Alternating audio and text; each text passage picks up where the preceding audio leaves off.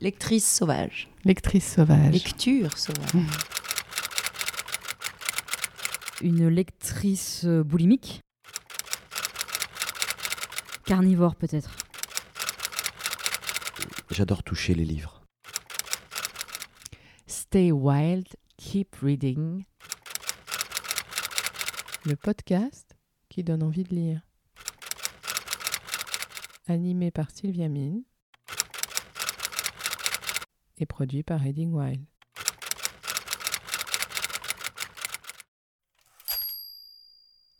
Alors Arnaud Catherine, bonjour. Bonjour. Merci euh, de nous recevoir. On est ici chez vous, à côté de votre bibliothèque, Ouais. pour pouvoir parler du lecteur que vous êtes, Mhm. euh, des auteurs que vous aimez, et puis aussi ben, de votre écriture qui se, qui se construit et qui se co-crée peut-être avec ces lectures. Vous avez écrit une trentaine de romans, je crois. Je compte jamais. Mais si on compte la littérature adulte et la littérature euh, jeunesse, euh, oui, on doit être à une, une Mhm. trentaine d'ouvrages. Mais j'ai commencé tôt. Oui, hein. j'allais dire, vous êtes très jeune. Le premier, oh, je ne suis plus si jeune. Mais quand je quand j'ai publié mon premier roman, j'étais jeune puisque le premier c'était j'avais 23 ans. Ouais. Donc euh, j'ai eu cette chance en fait de de pouvoir être publié très tôt, même si je considère maintenant que mes premiers livres sont vraiment des œuvres de jeunesse, mais je regrette absolument pas, je voulais que ça arrive, je voulais être lu. Donc euh, voilà, ça fait euh, quelques décennies maintenant que euh, je sévis, et ça explique sans doute euh, le nombre d'ouvrages publiés. Alors, Arnaud, il y a une question rituelle par laquelle on commence toujours dans ce podcast. C'est Arnaud Catherine, quel lecteur êtes-vous? Vorace. Vorace et capricieux. Mais c'est pareil avec les séries, le cinéma et tout. J'ai vraiment euh, besoin d'avoir un désir très très fort d'entrer dans un livre. Euh, alors après, voilà, euh, il y a énormément de livres qui pour autant me tendent le miroir et, m'invitent et, m'appellent. Mais j'aime vraiment être subjectif. voilà, j'ai besoin... ça a commencé quand j'étais adolescent et enfant. hein, la lecture, c'était une, une chambre entre moi et moi. Ouais. Et, euh, et si j'allais lire des livres, c'est parce que euh, j'y cherchais des choses que je ne trouvais pas ailleurs. Et a fortiori, euh, peut-être pas des réponses, mais des échos à tout ce qui se tramait dans ma tête d'ado un peu vertérien. Et j'ai gardé ça, en fait. Je, ne- je ne lis pas comme on se nourrirait. Je lis vraiment parce que j'ai besoin de trouver dans l'espace littéraire des choses qui ne sont pas ailleurs. C'était quoi le, le- le premier contact, ce premier besoin peut-être justement d'aller chercher des réponses euh, ou- La première euh, chose que je dirais du lecteur enfant, c'était le divertissement. Ouais. Donc, euh, sur les coups de, ouais, autour de 10 ans, c'était le Club des 5, c'était euh, l'évasion divertissante. Et après, ça a mué quand même, ça a changé. C'est devenu peut-être un, un geste et des échappées plus graves. Mhm. Euh, pendant cette période de mue très troublante et déstabilisante qu'est la- l'adolescence, euh, j'allais vraiment chercher euh, écho à des angoisses. Euh, donc c'était peut-être plus romantique comme, comme acte, le fait de lire. Et c'était tout de suite de la littérature adulte. Parce que je juge encore aujourd'hui que la littérature jeunesse à cette époque était très pédagogique, euh, euh, édulcorée, euh, un peu mièvre. Pas du tout comme aujourd'hui, quoi. Et, euh, et ça me suffisait pas. Et, je trouvais qu'on prenait trop de paires de gants avec moi. Et moi, j'avais envie de choses beaucoup plus radicales. Donc, j'allais chercher en littérature vieillesse. et c'était beaucoup de la littérature contemporaine déjà. J'avais besoin d'un son moderne. C'était Kundera, c'était euh, un peu plus lointainement Camus. Euh, voilà, des gens euh, qui me parlaient d'aujourd'hui, maintenant. Et je voulais qu'on me parle franchement, quoi. Je voulais qu'on me dise la vérité. Et c'était, c'était une aventure très solitaire et très importante et très exaltante. Je trouvais ça génial, en fait, d'avoir une chambre à soi, à, à l'esprit, s'entend, euh, d'avoir cet espace où personne pouvait entrer, pénétrer. C'était mon espace à moi, comme un- presque un secret. Comment vous les découvriez, ces, ces auteurs adultes euh, C'était, euh, vous parliez tout à l'heure de ce rapport euh, capricieux, ce besoin d'être appelé par un livre, mais c'était en bibliothèque, c'était en librairie. Alors, c'était à la librairie, et je me revois euh, au fond d'une librairie, là où il y avait tous les poches. Je lisais tous les quatrièmes de couverture. Ouais. et je regardais les couvertures. et j'attendais la rencontre. J'attendais qu'une ligne, quelques mots, m'appellent. Et parfois, c'était à l'aveugle, c'est-à-dire que je ressentais une impulsion, je ressentais, euh, j'entendais cet appel, mais je ne savais pas de quoi ça parlait, je ne savais pas pourquoi. Et aujourd'hui encore, moi, je trouve ça assez exaltant quand euh, euh, on a envie de lire un livre, de ne découvrir que chemin faisant ou à la fin ce que ça nous a raconté de nous-mêmes, où ça nous a emmenés. Euh, voilà. Donc j'ai passé des heures en librairie à lire les quatrièmes de couverture, ce qui explique peut-être qu'aujourd'hui je, je fais vraiment très attention à comment sont rédigés mes quatrièmes de couverture. Ouais, couverture. ouais. Et, al- et alors justement, euh, on, on en parlait, vous le disiez, vous écrivez euh, beaucoup pour euh, la jeunesse, Mhm. l'adolescence, Ouais. et peut-être naturellement aussi pour essayer de proposer ce que vous ne trouviez pas vous quand Exactement. vous étiez Très bien adolescent. résumé. Ouais, ouais, c'est exactement ça, écrire les livres que j'ai pas pu lire. Alors je ne sais pas si mes propres livres m'auraient plu quand j'étais ado, Oui. mais en tout cas, ouais, j'essaye de, de mettre les pieds dans le plat. Vous vous sentez adolescent encore? C'est c'est quoi l'adolescence pour vous? Euh, non, je me sens plus adolescent, je me sens euh, pas totalement de mon âge, un peu plus jeune que mon âge, mais euh, je me sens quarantenaire, jeune quarantenaire. Mais en revanche, il me reste quelque chose, ouais. Moins de l'enfance, bizarrement. Il me reste quelque chose de musical. Il me reste euh, une voix, un rythme et une intensité. Parce que ce qui est, ce qui est passionnant dans cette période, c'est que c'est l'âge des premières fois. C'est le moment des premières fois. Tout est branché très fort, Mm. jusqu'à l'arséné. hein. Il y a beaucoup de l'arsène. Euh, mais ça, je m'en souviens très bien. Bon, et puis après, j'ai des ados autour de moi, je les regarde, je les vole, je les... Je m'inspire d'eux, je suis sur le motif. hein. Mais euh, il reste quelque chose en moi de l'adolescence et, hum, et je veux croire que c'est salutaire parce que il y a plein de moments où on sent, euh, où on se sent un peu glacé, où on se sent froid, tiède, où on sent qu'il y a quelque chose qui, qui s'amenuise, qui s'éteint, qui se rétrécit. Et, euh, et c'est le feu de l'adolescence qui nous, qui nous redresse, qui nous ranime. Euh, je sais que ça m'arrive souvent de me dire cette personne me glace le sang. Et à chaque fois, c'est ça. C'est un adulte, en fait. C'est quelqu'un qui a épousé un personnage, un costume, et qui ne veut plus entendre parler Mm. de cette période euh, qui a été euh, la mue de l'adolescence. Et, et, et ça, je peux pas. Je peux pas. Ça m'angoisse. On parlait de musique, vous écoutiez quoi alors à l'époque, à l'adolescence, quand vous À l'adolescence, bah, il y avait euh, la musique classique que mon grand-père m'avait fait découvrir, Ouais. Bach, euh, etc. Et puis il y avait tout de suite beaucoup de chansons françaises et de pop. Ouais. Je parlais de Dao. Il y avait William Scheller qui a été extrêmement important, que je jouais à longueur de journée. Euh, Il y a Mylène Farmer qui a été euh, quelqu'un d'extrêmement important. Unique, Et, totalement et je unique. garde, euh, je garde une affection vraiment pour, euh, pour cet artiste. Euh, voilà, c'était un romantisme sublime. Euh, et puis un univers si singulier, si original. Et puis il y a eu Véronique Sanson. Ah oui. L'album Amoureuse, je crois que ça a été euh, mythique pour moi. Et puis un petit peu d'anglo-saxon, dépêche mode. Toujours quand même le dénominateur commun de tout ça, hein, c'est le, c'est le romantisme. Oui, c'est ce que j'allais dire. C'est quoi Ouais. pour vous le romantisme? C'est une euh, et une façon de regarder en face ses angoisses, ses gouffres, euh, ses incertitudes et interrogations euh, un peu obscures comme ça. Et c'est aussi une relative complaisance. Euh, voilà. Et puis, et puis c'est aussi euh, un goût esthétique pour, euh, pour tout ce qui parle de ça. Je me souviens de ma lecture des Hauts de Hurlevent. Oh, c'était, alors là pour le coup, c'était très voluptueux. J'étais dans ma maison de famille en Normandie. Je me souviens qu'il faisait, c'était la tempête pendant une semaine, et moi j'étais sous la couette à lire Émilie Brontë. C'était, c'est ça qui est paradoxal. hein. On peut, il y a une jouissance aussi dans euh, dans la mélancolie. Et alors justement, les, les livres, ça permet de conjuguer ce, ce sentiment, de- de- sans s'y complaire, mais le romantisme, c'est il y a des lectures qui, qui, qui, qui, du coup correspondent pour vous à ce sentiment? En rapport avec la mélancolie? Et le romantisme, ouais. Ah, c'était c'était plus dans mon adolescence, j'avoue. Ouais. Euh, Aujourd'hui, euh, les auteurs que j'aime euh, ont plus d'épure et d'âpreté, je dirais. Euh, mais je garde une. euh, C'est comme les photos de nous quand on était ado, quoi, où tout d'un coup on a un petit sursaut en disant mais, mais, mais comment j'étais attifé, comment j'ai pu porter ce, ce sweat Best Montana. euh. Il faut avoir de l'indulgence pour ça. Ouais. Je garde de l'attachement en fait pour tout ça. Mais aujourd'hui, euh, je préfère quand les choses sont au couteau.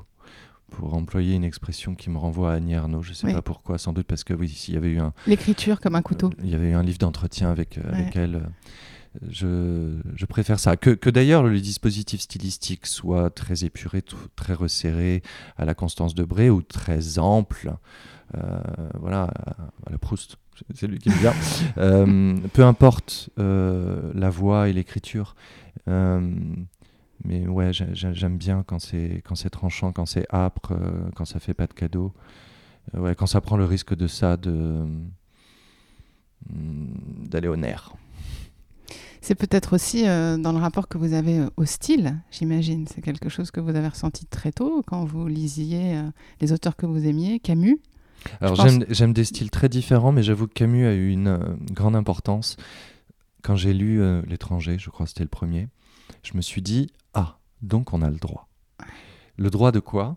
C'était le droit d'avoir euh, un champ lexical, euh, somme toute assez restreint et je dirais même pauvre, Mm. je le dis à dessein, et pour autant d'être d'une complexité, d'une profondeur inouïe.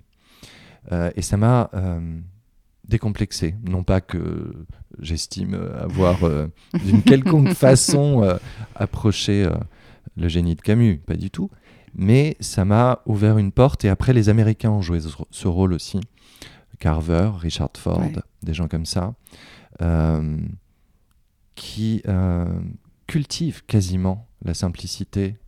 Euh, pour Simone de Beauvoir, j'ai appris que c'était c'était un exemplaire pour elle, cette simplicité du dispositif stylistique. Voilà. Pour Cocteau aussi, pour plein de gens. et donc Camus a beaucoup compté.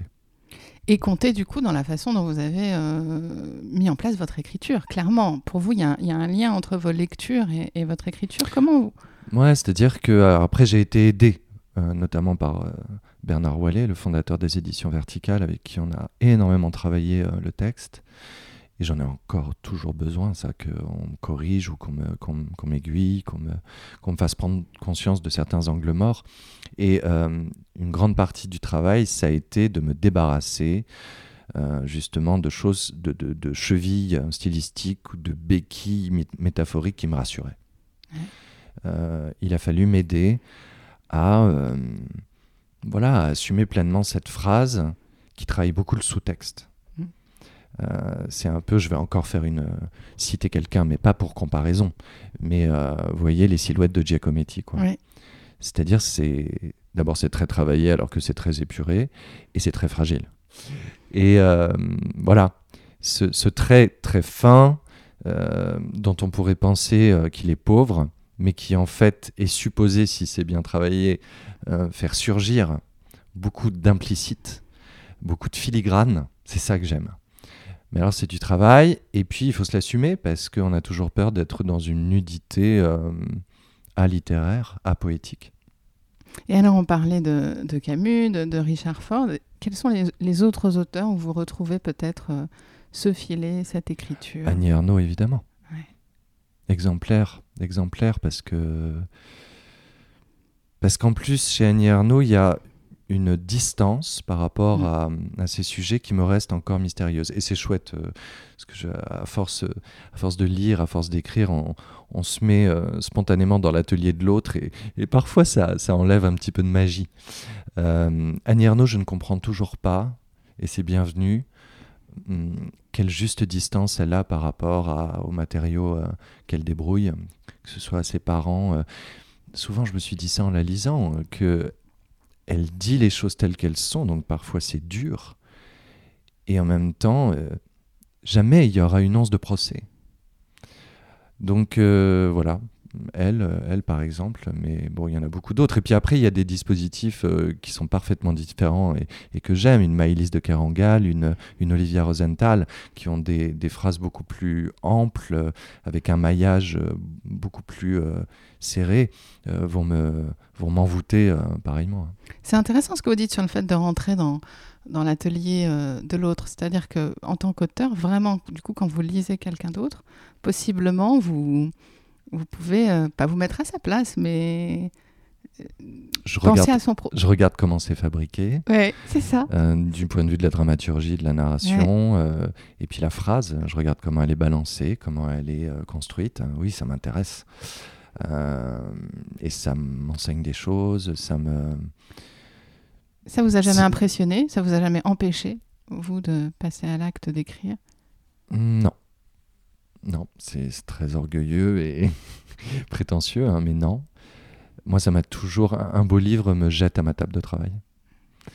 Ça me donne, ça me donne tout de suite envie euh, d'écrire. Non pas pour faire pareil, mais euh, ça, me, ça relance la sève, ça relance le désir. C'est pas du tout inhibant. Non, même Proust, même la recherche m'a pas inhibé.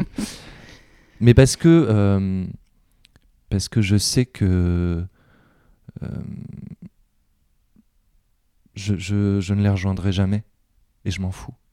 De même, quand on pose euh, la question de la postérité et tout, je, m'en fous absolument. Euh, je sais que mes livres, euh, de toute évidence, resteront pas. Moi, ce qui m'importe, c'est ce qui se passe au présent. C'est qu'il y ait des gens qui les lisent aujourd'hui et qu'il y ait des échanges et, et, et de savoir, de recevoir euh, sur Instagram des, des messages pour me dire que ça a vibré. Moi, c'est ça qui m'importe. Donc, de fait, comme j'ai pas l'ambition de Flaubert, je le cite lui parce que Ah euh, bah oui, c'est une... parce qu'il a quand même consacré sa vie à l'écriture et il a, il a renoncé à énormément de choses de la vraie vie pour construire une grande œuvre. Et, et je pense qu'il a un peu souffert de, de n'avoir eu euh, qu'un seul succès, c'était un scandale, Madame Mm. Bovary. Il en a souffert, mais il pensait avant tout à l'après. Moi, ça, ça me. Voilà, comme j'ai pas du tout cette, euh, cette ambition, euh, les grands auteurs, ne, du coup, ne m'inhibent pas. euh, Ils sont tellement plus grands que moi, et alors? Vous écrivez, vous lisez tous les jours. Et puis il y a des moments de, comme dans l'écriture, il y a des moments de panne. Il y a des moments où je suis asséché, où euh, mon désir est tari. Ça, ça arrive. Que je reste des quelques semaines sans, sans lire. Ça peut arriver. Et c'est pas grave. Et ça repart plus sur la relecture d'un livre aimé ou sur une- justement un... Alors le confinement m'a fait découvrir ça, parce que je relisais pas beaucoup.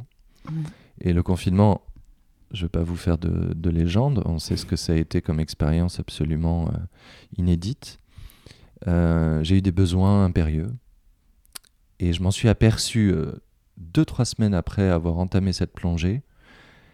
Je ne, lisais, je ne relisais que des livres où il y avait la mer. je me suis vu rena- euh, relire La naissance du jour de Colette. Je me suis vu relire euh, Tout un monde lointain de Célia Audard. Et après, je me suis dit, est-ce que tu te rends compte qu'il y a un dénominateur commun dans tout ça? Tu, tu- tu es privé d'une chose en ce moment euh, qui est ta passion, c'est la mer. Voilà. Et donc, j'ai redécouvert ça. Enfin, j'ai découvert ça, la relecture, qui est quelque chose que je pratiquais pas du tout. Comme si, voilà, une fois lu, l'histoire était finie avec un livre et laissait une empreinte, des souvenirs, une expérience. Euh, mais comme si ça ne. Ouais. Il n'y a qu'un livre que j'ai relu euh, plusieurs fois, c'est Les fragments du discours amoureux de Barthes. J'allais dire, je crois qu'il y, a je l'ai un- relu ouais, plusieurs fois. il y a un ou deux livres. Il y a, il y a un Duras aussi, La vie matérielle. Ah oui, oui, vous faites bien de le dire. Il y a les fragments du discours amoureux de. Barthes que je rachète sitôt que je tombe amoureux. parce qu'ils sont tous annotés, donc euh, je ne peux pas me replonger dans l'édition euh, Précédente. précédente. Il y a la vie matérielle de Duras que je relis tous les ans. Ah oui, ça c'est euh, c'est une hygiène intellectuelle que de relire ça. Et puis plein de Duras, tous les Duras de la fin qui sont plus les Duras des entretiens, de la conversation. Parce que c'est c'est une conversation que je veux reprendre avec elle toujours. Et La vie matérielle, pourquoi Ce livre, pour vous, c'est une hygiène intellectuelle c'est... Bah, c'est une Duras beaucoup de la solitude et qui parle beaucoup, c'est les pages qui me passionnent le plus, de la maison, en particulier euh, la, la maison de Neuf-le-Château, mais elle évoque Trouville aussi, Mhm. qui est un pays qui m'est cher. Elle parle de son rapport à la maison euh, et des lieux. Or, euh, et ça c'est quelque chose, euh, je ne sais pas où ça va me conduire dans l'écriture, mais euh, nos passions, nos goûts pour les lieux, c'est quelque chose qui me passionne, de, qui m'intéresse de plus en plus. Je trouve que c'est, sous-estimé, alors que c'est aussi important que des histoires d'amour et d'amitié. Nos coups de foudre pour certains lieux, et on n'en a pas 36 000 dans une vie. Et c'est un livre qui parle extrêmement bien de ça. Qu'est-ce que c'est qu'occuper une maison, habiter une maison, s'occuper d'une maison, réparer une maison Qu'est-ce que c'est que ces choses a priori prosaïques et alittéraires, mais hyper importantes que sont euh, qu'est-ce qu'il faut avoir toujours chez soi? Il y a une liste dans la vie matérielle qui est bizarrement très prosaïque, mais in fine très poétique, parce que c'est Marguerite, évidemment. Donc, euh, elle s'intéresse dans ce livre à des choses extrêmement matérielles, d'où le titre La vie matérielle, et qui font littérature, qui font fable. Euh, et elle parle beaucoup aussi dans le film avec Michel Porte, le film de Michel Porte, Les lieux de Marguerite Duras. Oui. Elle parle beaucoup de ce que c'est que d'être un corps seul dans une maison. Les amis sont partis, fin de week-end. On se retrouve seul dans, dans cet abri qui peut aussi jouer contre nous, qui peut aussi euh, générer des angoisses. J'aime ça. J'aime parce que, parce que je le vis, parce que je l'ai vécu, parce que, parce que la solitude est quelque chose qui, qui est très importante pour moi. Et la solitude, elle est faite d'énormément de choses. De ravissement et aussi de, du sentiment de l'isolement. C'est- très, un creuset de choses très, très diverses, la solitude. Donc elle parle beaucoup de ça dans la vie matérielle. Sans doute c'est pour ça aussi que, que j'aime ce livre. Vous parlez de la solitude. Ça- comment ça s'est produit du coup pour vous par rapport au confinement? Parce que donc la solitude, vous l'aimez, je pense. Vous la Mhm. pratiquez. Bah, ça n'a pas été si dur que ça. Ouais. Et puis, confiné, confiné, moi, la moitié de ma vie euh, est passée euh, à écrire euh, confiné, au fond. Non, moi, c'est la maladie qui m'a angoissé, ce risque-là de la maladie, qui a réveillé une chose pas tout à fait endormie chez moi, qui est l'hypochondrie. Mais sinon, je n'ai pas très envie que ça recommence demain matin, mais ça a été une sorte d'expérience. Où je n'ai cessé de m'échapper dans l'écriture et dans la lecture. Euh, ça a été, euh, j'ai fui en quelque sorte dans l'écriture et la lecture, ce qui est assez vrai euh, tout le temps. Mais, mais là, ça a été particulièrement Oui. dense comme échappé. Donc c'était une, ouais, je le prends comme une expérience. Mais j'étais content que, que ça se termine. Les gens en chair et en os me manquaient comme à tous et, et la mer et la mer et la mer. Ouais, la mer, c'est important. Je crois. Vous, vous lisez près de la mer? Vous aimez bien lire sur le Je fais tout euh, à la mer et j'écris même. Euh, J'ai mes cahiers, euh, mes cahiers Moleskine et je me mets dans des positions invraisemblables. et je- quand je me relève, j'ai mal partout, j'ai 120 ans. Mais euh, je, je fais tout à la mer. C'est la chose la plus magnifique que je connaisse. Avec le vin et les gens que j'aime, évidemment. Elle vous inspire, cette mer? Oui, parce qu'elle me permet. bah, c'est c'est très verlénien. C'est euh, paysage intériorité, quoi. La ville me bloque. La ville exige des choses de moi. C'est la ville où je travaille, en plus Paris. La ville me presse. La ville ne me laisse pas le temps. Et la ville m'interdit de plonger. Euh, ouais, cette durée-là, cette langueur.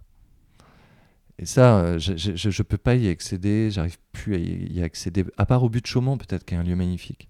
J'arrive pas à y accéder ici. C'est peut-être l'individu là qui parle. L'individu euh, et peut enfin la chaise corsée, trop serrée euh, à la mer. Vous faites le distinguo, l'individu, l'auteur. Euh, bah, L'auteur, il est là euh, quelques heures par jour seulement. Voilà. Après, il est toujours tapis quelque part, hein, parce que comme je suis beaucoup sur le motif, Mm. comme, un, comme un dessinateur ou comme un peintre, Ah, ou comme un photographe, Bah ouais, J'allais dire même dans un café, sur bah, je vole beaucoup de choses. Ouais. J'aime beaucoup regarder les gens et les écouter, euh, essayer d'imaginer leur vie, ou même regarder des fenêtres allumées quand je marche. euh, tout de suite me vient l'envie de, de savoir euh, quelle vie est tapis derrière. Donc oui, je vais, je vais beaucoup me... Je suis inspiré par le dehors, beaucoup, beaucoup. Donc si l'auteur, il est quand même là, très, très souvent. Euh, mais je suis de plus en plus fasciné par euh, l'infraordinaire qui s'invite dans le dans le- dans l'espace romanesque, dans ce qui a priori fait pas événement, dans ce qui a priori fait pas fable. J'ai de plus de plus en plus envie de, de me coller à ça. Est-ce que Nathalie Sarraute a trouvé sa place par rapport à cette Je connais assez mal euh, Nathalie Sarraute. Je suis totalement évidemment fasciné par Pour un oui, pour un non, Ouais. euh, qui est euh, exemplaire en matière de répartie, de, de, Mm. de connaissance, de l'humeur, de Mm. ce qui se joue, de ce qui peut se défaire, de, de ce qui peut se fracasser entre deux êtres parce que mu par des humeurs. Yasmina Reza est une merveilleuse romancière et dramaturge en la matière. Donc Sarraute, c'est devant, ça m'attend. Ouais. Je suis sûr que je viendrai à mon enfance, je suis sûr que je viendrai à... Oui, quand je D'ailleurs, vous je ne sais pas si ouais, c'est mon enfance, parce que ça c'est Barbara. c'est enfance. Enfance, Ouais. voilà. Vous voyez, j'ai mis un possessif euh, parce que Barbara s'est invitée. Mais c'est vrai que quand je vous écoute, je pense que Nathalie Sarraute vous, vous attend. C'est chouette aussi les choses qui nous attendent. Je me souviens toujours de mon prof de philo en terminale, qui s'appelait Monsieur Paradis, ça ne s'invente pas, et qui nous avait dit euh, Vous n'avez pas lu Proust, réjouissez-vous, c'est devant. Ouais. Je trouve ça merveilleux les choses qui nous attendent et les ravissements à venir. Et on, on a cité euh, Verlaine, mais plus pour l'adjectif verlainien. On n'a pas parlé de poésie. Quel est votre rapport à la poésie? Est-ce que vous en lisez beaucoup? Dans quelles circonstances? Quelle place ça a Alors déjà, euh, quitte à parler de poésie, je parlerai de chanson, parce que moi la chanson, euh, pour moi c'est la poésie moderne. Enfin c'est une, euh, un pan de la poésie euh, moderne. Je considère que des gens comme mon camarade Florent Marché, Dominica, Barbara Carlotti, voilà, ce sont des poètes. hein. Pas que, puisqu'ils chantent, puisqu'ils composent, mais ce sont des poètes. Et après, les poètes que j'aime, alors, il y a un dénominateur commun, Là, c'est plus que la simplicité. C'est-à-dire, je déteste les fioritures, je déteste le champêtre. Et... Donc, si je devais citer quelqu'un, si vous voulez, le... quelqu'un qui a beaucoup compté en poésie pour moi, c'est Pierre Reverdy. D'ailleurs, il y a certains poèmes de Reverdy, euh, quand on les lit, on pourrait penser que c'est des paroles de chansons, Oui. hein, et c'est extrêmement moderne. J'ai redécouvert, m'intéressant à la figure de Cocteau, j'ai redécouvert sa poésie. Et j'aime beaucoup cette poésie, euh, notamment euh, plein chant, des recueils comme ça, parce qu'il est capable d'aller lui aussi dans le prosaïque. Je relisais là et je voyais des mots comme euh, se vautrer, la boue. Il parle Mhm. beaucoup de la boue. Euh, voilà, j'aime les poètes en fait qui n'ont pas peur euh, du prosaïque. Donc voilà, Cocteau, Reverdy, Marina Tsvetaeva, oh, il y en a plein des poètes que j'ai que j'ai aimés, que j'aime. Gustave Miron. Ouais. Mais peut-être les romans ont quand même une place euh, plus importante, enfin très importante dans votre vie. Vous Euh, lisez d'autres genres que le roman Des biographies des... Ou vraiment quand même Ouais, parce qu'il y a beaucoup de, de, de personnalités euh, littéraires ou artistiques qui me fascinent. Donc ouais, j'aime bien, j'aime beaucoup lire euh, des biographies d'artistes, euh, pas tout, juste quand ça me passionne. De même que les journaux et les Ouais. correspondances. J'aime beaucoup, beaucoup ça. Je me souviens de, de cet été où j'ai découvert les deux tomes du journal de Jean-Luc Lagarce. Ouais. Oh, J'ai passé l'été avec Lagarce et, et rentré comme ça dans une intimité, dans une vie. Et puis ça fait renaître des époques. hein. Donc ça c'est merveilleux. Donc avec Lagarce, c'était euh, voilà toute cette période funeste euh, de l'arrivée du SIDA, mais aussi euh, toute euh, l'expansion du théâtre subventionné. Enfin c'était c'était passionnant. Non, On n'a pas parlé d'Hervé Guibert. Ah Guibert, le féroce Guibert, Ouais. Cru, culotté, sans concession, qui vous regarde dans les yeux et qui vous tient et vous n'avez Ouais. pas le choix. Parlant d'amour comme personne, de désir comme personne. Davantage d'humour euh, chez Lagarce quand même. Ouais. Euh, mais euh, et puis une, une écriture oh, d'un- classe. Ouais, j'ai beaucoup, j'ai beaucoup admiré, j'a- j'admire beaucoup Guibert pour parce qu'il est sans concession. Je pourrais pas être comme ça, Euh, mais il faut des poches euh, comme ça de radicalité et de. Ouais, c'est un grand lui, c'est un grand et puis euh, ses photos. Ouais. Il y a Je l'ai juste à vu en arrivant. Ouais. de moi. Et là, euh, mes amis euh, m'ont payé, cette- m'ont fait cette, euh, ce, ce- ce cadeau euh, un jour pour mon anniversaire. Ils m'ont offert une photo de Guibert, donc, euh, qui a été achetée à Christine euh, Guibert. Euh, et c'est Vincent, le, le- le jeune Vincent qui est le héros de Foot Vincent. Vincent. Voilà, donc euh, j'ai une photo de Guy Père chez moi. Le désir, c'est important en littérature. Ah, c'est. Ouais, j'allais dire, c'est la grande affaire. Ouais. C'est une des grandes affaires. Mais. euh, Mais quand même, je trouve que. hum, Le désir, oui, l'amour, oui, mes livres en sont euh, gorgés. Ouais. Mais euh, je vais me tourner euh, à l'avenir aussi vers l'amitié, qui est une grande affaire très sous-estimée en littérature, je trouve.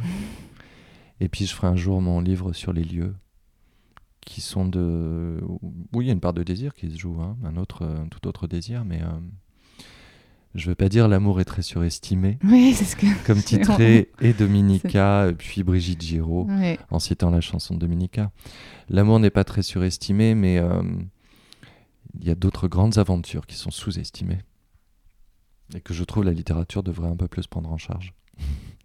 je me souviens de ce livre euh, très beau de Jean-Marc Roberts qui s'appelait Affaires personnelles. Mm. Et euh, j'étais tout jeune, j'avais 18 ans. Je me suis dit, oh, un grand livre sur l'amitié. Bon, il y avait un, un trio, un triangle amoureux Oui, aussi, hein, si je me souviens bien Oui, dans oui. l'air. Oui. Mais il y avait quand même cette valeur, l'amitié, qui était euh, au premier plan. Alors, ce qui, ce qui me plaît beaucoup dans le lecteur que vous êtes, et on en parle euh, depuis tout à l'heure, c'est que vous lisez beaucoup de femmes. Et je fais pas exprès. C'est pas si. Enfin, je le fais pas consciemment. Mm. Euh, bon, il y a beaucoup de femmes qui écrivent, et Dieu merci. Après, peut-être qu'il y a quelque chose qui me parle euh, dans cette sensibilité-là. euh. Après, je fais pas gaffe parce que moi, cette question du masculin-féminin me pose problème depuis toujours. Je trouve que ce sont des cases euh, qui mentent, qui nous mentent. Il y a une histoire des femmes et une histoire des hommes.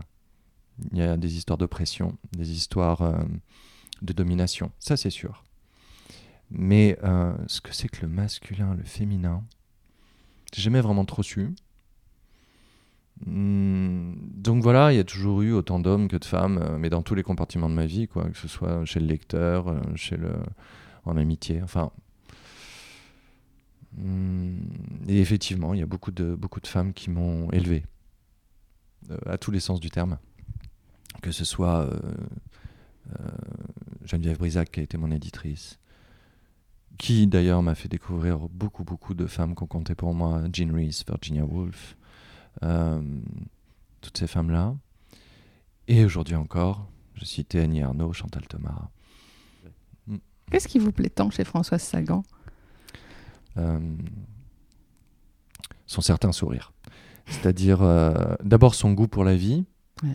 Et plus les années passent, plus je trouve que c'est euh, la décence minimale, euh, le plaisir. Euh, ça va trop vite, quoi. Donc, euh, son goût pour la vie me plaît.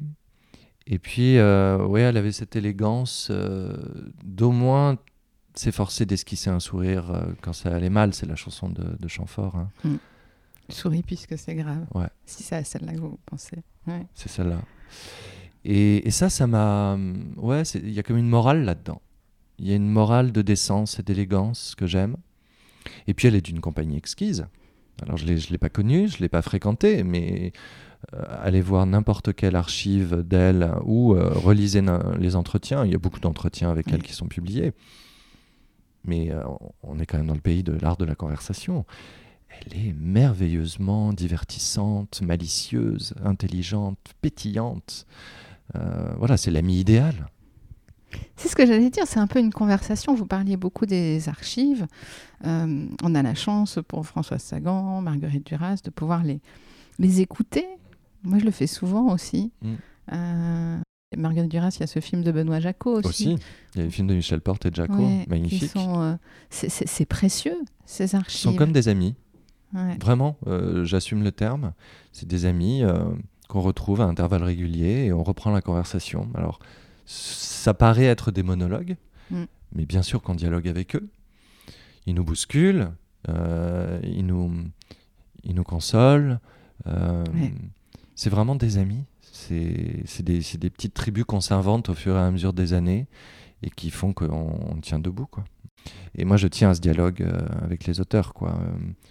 Et, et c'est pas simplement l'auteur qui parle. Bien sûr que l'auteur là qui parle, il a des racines, mais vraiment très très, qui vont très très loin dans le sol. On n'est rien seul. Euh, mais euh, l'individu aussi, il a besoin des auteurs, parce que parfois il fait très très froid quand même. Qu'est-ce que ça produit chez vous? Qu'est-ce que ça vous. euh, Qu'est-ce que ça convoque? Le, le fait que des gens puissent ne pas lire du tout, ou ne pas avoir euh, bah, ce que vous avez eu, c'est-à-dire cet élan, ce, ce déclic pour la lecture. Mais Je ne saurais les juger. Euh, je déteste le prosélytisme euh, en toute chose, donc euh, je vais surtout pas dire qu'il loupe quelque chose. Euh, moi, je pense que c'est ça part d'une infirmité hein, de ma part et de la part de plein de gens sans Mm. doute. hein. C'est une infirmité que de devoir lire. Je crois que c'est Pavès qui disait l'art est la preuve que la vie ne suffit pas. ouais. Alors je pense qu'on est quand même des milliers, des milliards à savoir ça, qu'il y a une part manquante, que toujours quelque chose manquera, qu'on cherche à combler, vainement d'ailleurs. Euh, la vie ne suffit pas. Donc, euh, fort de, fort, oui, c'est un peu paradoxal, fort de cette infirmité, j'ai besoin de lire, j'ai besoin de voir des films, j'ai besoin d'écouter des chanteurs, j'ai besoin d'écouter de la musique. Euh, c'est comme quelqu'un qui aurait faim tout le temps, quoi, ou qui a de nouveau faim, ou c'est comme le désir Ouais. qui revient, comme si on n'avait pas fait l'amour. Euh, c'est des marées, quoi. Donc voilà, moi je suis soumis à ces marées, et donc je vais là où, euh, là où je peux euh, euh, combler ou avoir l'impression, l'illusion de combler un manque. Donc je sais pas ce que c'est que vivre autrement, quoi. Est-ce que ça existe seulement d'ailleurs? Et puis les gens qui lisent pas, ils ont d'autres passions. Ils vont, ils vont, ils vont traquer ce manque autrement et ailleurs, j'imagine. Ou alors c'est être une méduse. Peut-être qu'il y a des méduses hein, qui existent, je sais pas. Alors Arnaud, avant qu'on vous écoute lire euh, le passage euh, que vous avez choisi pour nous d'un livre, on a quelques petites questions flash, prescription littéraire. Alors c'est euh, question-réponse. Voilà. Recommandation. Sans commentaire? Oh, il peut y avoir un petit commentaire, mais un petit ping-pong. Alors le- le livre Pansement pour un chagrin d'amour. Bon, les fragments du discours amoureux de Barthes, parce que quand on le lit, euh, on voit combien on a été malade. Et peut-être on peut euh, considérer la rupture comme une délivrance. Ce livre parle pas d'amour mais de passion. hein. Il faut Mm. bien le préciser. C'est pas pareil. Absolument. Le livre Antidépresseur. Toutes les BD de Fab Caro. Ouais. Fab Caro m'a sauvé un nombre de soirées d'arc innombrables parce qu'il est juste hilarant. Voilà. Donc, euh, ouais, Fab Caro, il, il vous sauvera de, des gouffres certains soirs. Bonne recommandation. Le livre Réparateur. Si tant est qu'un livre puisse réparer. Ce serait un livre d'Anne Dufourmentel, vraisemblablement. Là, je suis en train de regarder mon, mon rayonnage euh, psychanalyse. Euh, en cas d'amour, en cas d'amour de, de Anne Dufourmentel. Avec ce très beau passage au début où elle reçoit une patiente qui lui dit Je veux que vous me débarrassiez de l'amour. Et elle lui dit Je peux rien pour vous. Ça n'existe pas. Le livre qui régénère.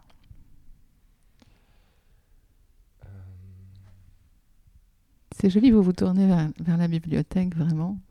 Sans- qui régénère sans doute un livre de, de Chantal Thomas parce que euh, parle comme personne euh, de la liberté et euh, de la nécessité de l'émancipation.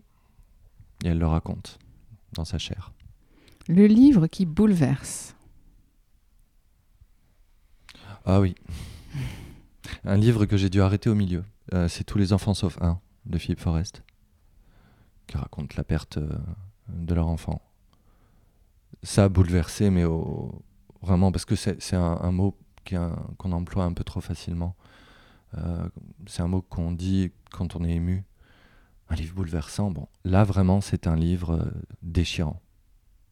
Donc ça, c'est presque un de mes seuls souvenirs de lecture euh, compliqué. Compliqué parce, pour ce que ça, ça faisait naître et ce que ça... Ouais. mm, mm. Le livre pour comprendre le monde. Tous, tous les bons livres. Je vais botter en touche. Ah, c'est une bonne Tous les beaux livres. Tous les beaux Ouais. livres. Le livre pour amuser la libido. Pour amuser la libido. De Vincent de Guibert. Ouais. Il va très très loin. Il va très très loin, mais jusqu'à nous perdre dans des fantasmes euh, qui ne sont qu'à lui, qui ne regardent que lui. Et moi, c'est un de mes livres de Guibert préférés, mais parfois, euh, oui, parfois je le laisse, je le laisse partir.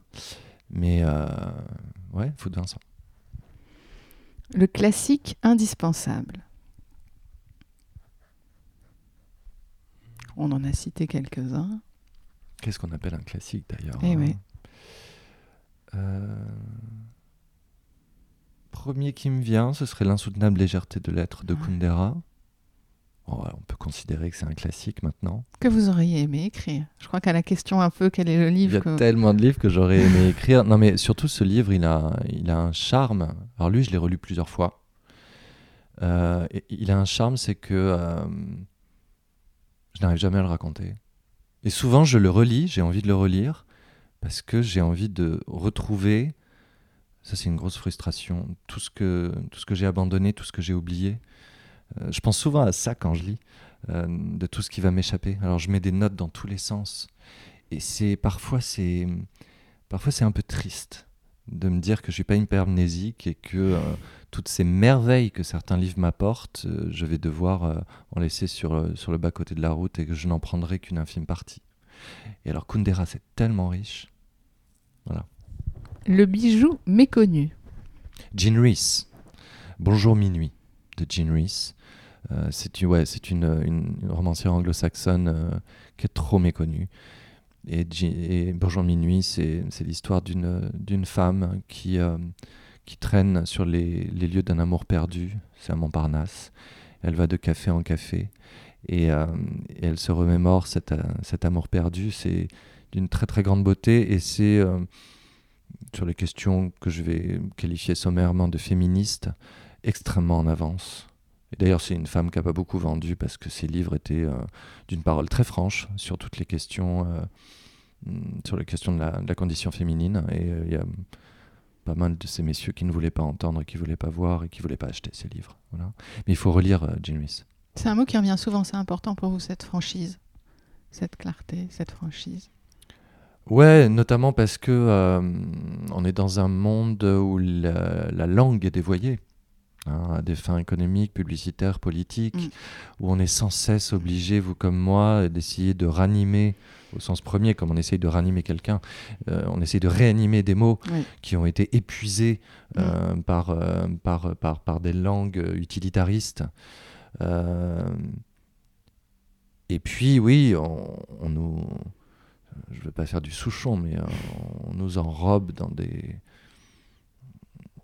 Ouais, dans des phrases qui, qui, qui, qui, qui mentent. La foule sentimentale, c'est une belle chanson. hein. Ah, elle est sublime, sublime. C'est un très très grand auteur de chansons, ouais. euh, Souchon. Euh, donc ouais, la vérité, où est-ce qu'on qu'on peut encore la trouver euh, Il y a tellement d'espaces où on édulcore, où euh, il faut pas dire ça, l'autocensure, où la censure sévit tellement pour des raisons économiques, parce qu'il faut faire de l'audimat, parce que je sais pas quoi. La littérature, c'est un des derniers espaces où on est complètement libre, puisque ça coûte pas cher de fabriquer un livre. Mm. Donc on n'a aucune pression. On ne demande pas euh, de faire des choses bien formatées. Voilà, le formatage. Euh, il est tellement, tellement pesant que ouais, moi j'ai besoin de franchise. Euh, Fut-elle brutale. Votre coup de cœur du moment. Oh, C'est un livre de la rentrée. Enfin, j'ai plein de coups de cœur dans la rentrée littéraire de septembre.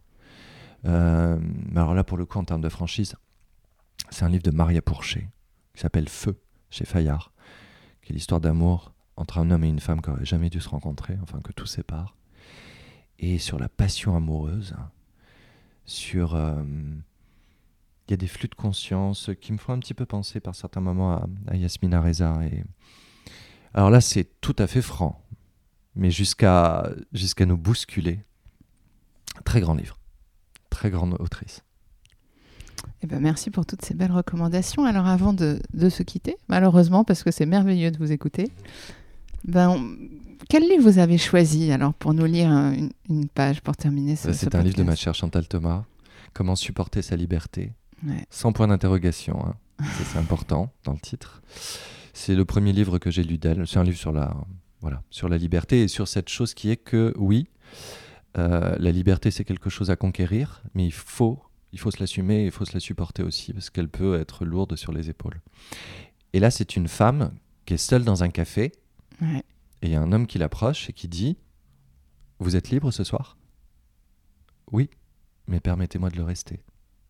Il faut cette précision, car si je dis seulement oui, je suis libre, l'interlocuteur traduit en son langage, qui n'est sans doute pas littéralement celui-ci, D'accord, prenez-moi, occupez-moi, distrayez-moi, débarrassez-moi de ma disponibilité, de mon apesanteur. Qu'avant même que mes lèvres aient touché la fraîche écume de ce verre de bière, je me sois dépossédé de moi-même et remise, pour le moins jusqu'à demain, entre vos mains. L'homme qui demande à une femme Êtes-vous libre? Est dans la même disposition que celui qui, au cinéma ou au restaurant, dans un train, s'informe Cette place est-elle libre? Oui, alors il l'occupe. Il n'y a aucune raison qu'elle reste libre, c'est un vide inutile. L'assimilation peut paraître choquante, elle est constante. Qu'une femme prenne plaisir à boire un verre seule la nuit dans un bar, à se promener sur une plage ou dans les rues obscures d'une ville étrangère est inconcevable. Elle n'est pas libre au sens où ce terme implique une force positive, un élan qui contrarié pourrait devenir héroïque et forcer l'admiration. Non, elle est déboussolée. Elle stagne, larguée, ou erre au hasard parce qu'il lui manque quelque chose. Merci beaucoup Arnaud Voilà, Catherine. une femme seule ne manque pas forcément d'un homme. Eh ben merci pour tous ces partages. Merci et, à vous. Et tous ces, ces- voilà, tout ce qu'on a pu se dire sur la littérature qui est si importante pour nous. Salutaire. À bientôt. À bientôt. Stay wild, keep reading. le podcast qui donne envie de lire.